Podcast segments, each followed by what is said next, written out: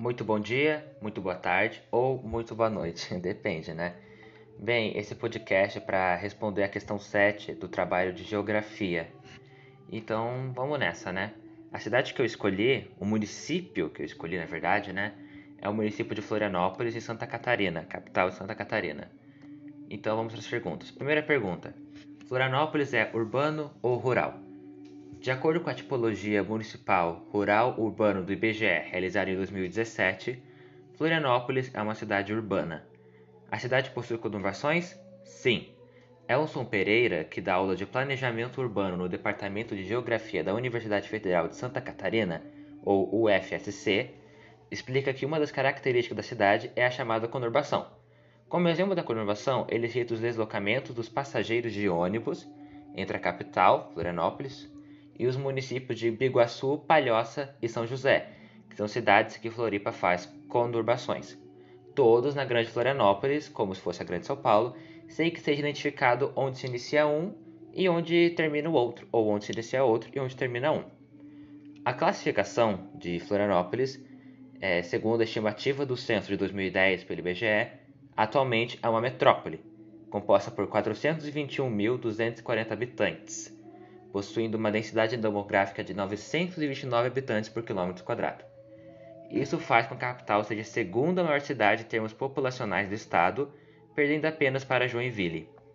Conforme a pesquisa, Florianópolis tem o menor produto interno bruto, PIB, entre as 15 metrópoles do país.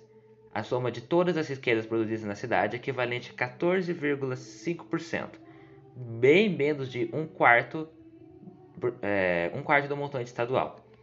Segundo o IBGE, esse não chega a ser um dado negativo, porque Santa Catarina tem uma característica diferente de outros estados, os quais não têm a descentralização da economia.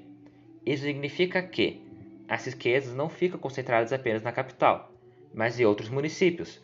Assim, não há tantos bolsões de pobreza como em outras metrópoles. Floripa, que é o nome popular de Florianópolis, obtém um IDH alto de 0,847 o que vem crescendo verticalmente desde o censo de 1991. Esse resultado foi obtido pelo crescimento notável de investimentos na população, embora as despesas empenhadas tenham diminuído em algumas porcentagens no ano de 2017 e 2019.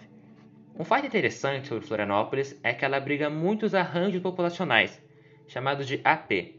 Conforme o IBGE, as cidades consideradas na pesquisa podem ser tanto municípios isolados, quanto conjuntos de municípios muito integrados chamados de arranjos populacionais, que são municípios com manchas urbanas contíguas ou que um forte movimento para estudo e trabalho.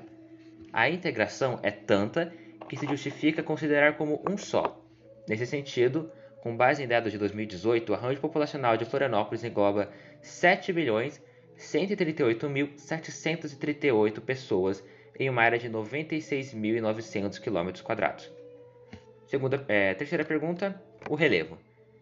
A cidade está no mesmo nível do mar, óbvio, é uma ilha, mas com relevo bem acidentado, com morros que variam de 400 a 532 metros, sendo o Morro do Ribeirão o ponto mais alto. Inclusive eu já fui lá e tenho uma vista incrível da cidade. Quanto a seu relevo, Florianópolis pode ser dividida em dois lados. Na porção voltada para o continente, a formação de planícies, favorecendo o ecossistema de manguezais. Já para o lado atlântico, o declive é um pouquinho mais íngreme, formando dunas e praias extensas. No centro da ilha se tem os morros, pequenos picos que se ergueram junto com a ilha no, na época em que a ilha se ergueu. Seu relevo é formado por cristas montanhosas e descontínuas, servindo como divisor de águas da ilha. Paralelamente às montanhas surgem esparsas planícies em direção leste e na porção noroeste da ilha. Na face leste da ilha, há a presença de dunas formadas pela ação do vento, o que é muito que fica muito famosa para os turistas né, nas praias. Quanto ao solo, é, as rochas são de origem magmática e ou sedimentar, com médio grau metamórfico e rochas graníticas desenvolvidas pelo tectonismo. Rochas antigas do período proterozoico, enquanto outras no continente, na parte mais continental da ilha, né, pelo caminho que vai para o continente, sendo do Cenozoico. É importante destacar a qualidade do solo de Florianópolis, sendo mais arenoso nas planícies e perto de rios. Nas praias ocorre a erosão marinha ao norte e ao sul, nas pedras e nas áreas leste-oeste, formadas pela sedimentação. É, em Florianópolis não há produção agrícola. Sim, exatamente, não tem produção agrícola. Os municípios da Grande Florianópolis, né, que é a área que engloba aí ao redor de Florianópolis, que formam o cinturão verde, que são as cidades de Santa Amaro da Imperatriz, Águas Mornas, é, São Pedro de Alcântara e Rancho Queimado, enfim, essas cidades são as que abastecem a capital com os alimentos. Hortifruti grangeiros descascando seus produtos orgânicos. Mas em controvérsia a isso, há a maricultura na cidade, o cultivo que predomina no município que gera renda de muitos habitantes de Florianópolis. Uh, o cultivo de frutos do mar, como mariscos, ostras, é, algas, peixes, são a principal fonte de renda de muitas famílias e empresas. Florianópolis é a maior produtora de ostras do país, tendo uma fatia aí de 70% do mercado e faturando 7 milhões de reais anuais. A relação do relevo e a localização da ilha com a maricultura é óbvia. Mar, água salgada e o espaço para o cultivo. E vamos admitir, o mar tem muito espaço. Para aqueles que não conhecem, maricultura é um ramo específico da aquicultura, uma espécie de agricultura na água, que engloba qualquer tipo de atividade humana que é desenvolvida no ambiente aquático com água salgada. Isso é importante, tem que ter água salgada para ter maricultura. Água doce não tem isso não caracterizada pelo cultivo de organismo aquático de forma artificial no ambiente controlado, já que isso não acontece espontaneamente na natureza.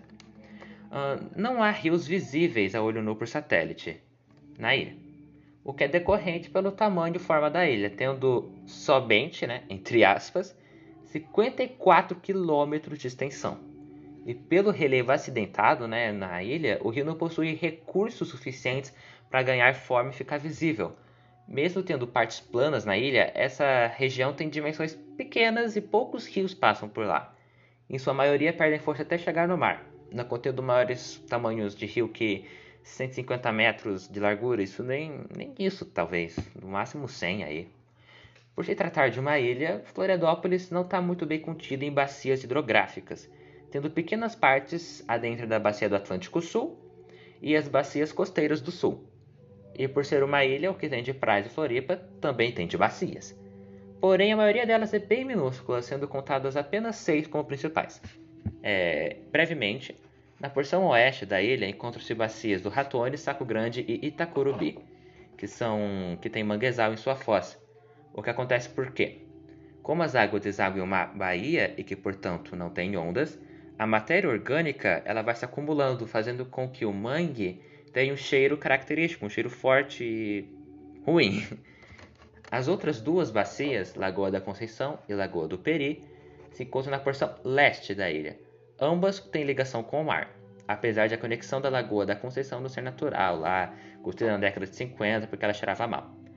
Florianópolis também tem um aquífero, o aquífero Campeche, que é uma grande reserva de água subterrânea localizada na região leste de Florianópolis, com um volume estimado em 105 bilhões de litros, abrangendo o subsolo nos bairros do Campeche, é, Rio Tavares e outros bairros da cidade. E para finalizar, né, o regime de chuvas da nossa ilha. Florianópolis está em 17 metros acima do nível do mar, bem pouquinho, né? O clima é quente temperado e tem uma pluvi é, pluviosidade significativa ao longo do ano. Mesmo os meses mais secos têm assim muita pluviosidade, muita chuva. É, a temperatura média é de 20,8 graus e a pluviosidade média anual é de 1.506 milímetros, sendo agosto o mês mais seco, com 90 milímetros, e janeiro o de maior precipitação, com 189 milímetros. Bem, essa foi a nossa caracterização, né? Nosso, a minha resposta, a minha resposta da questão 7. É isso, obrigado.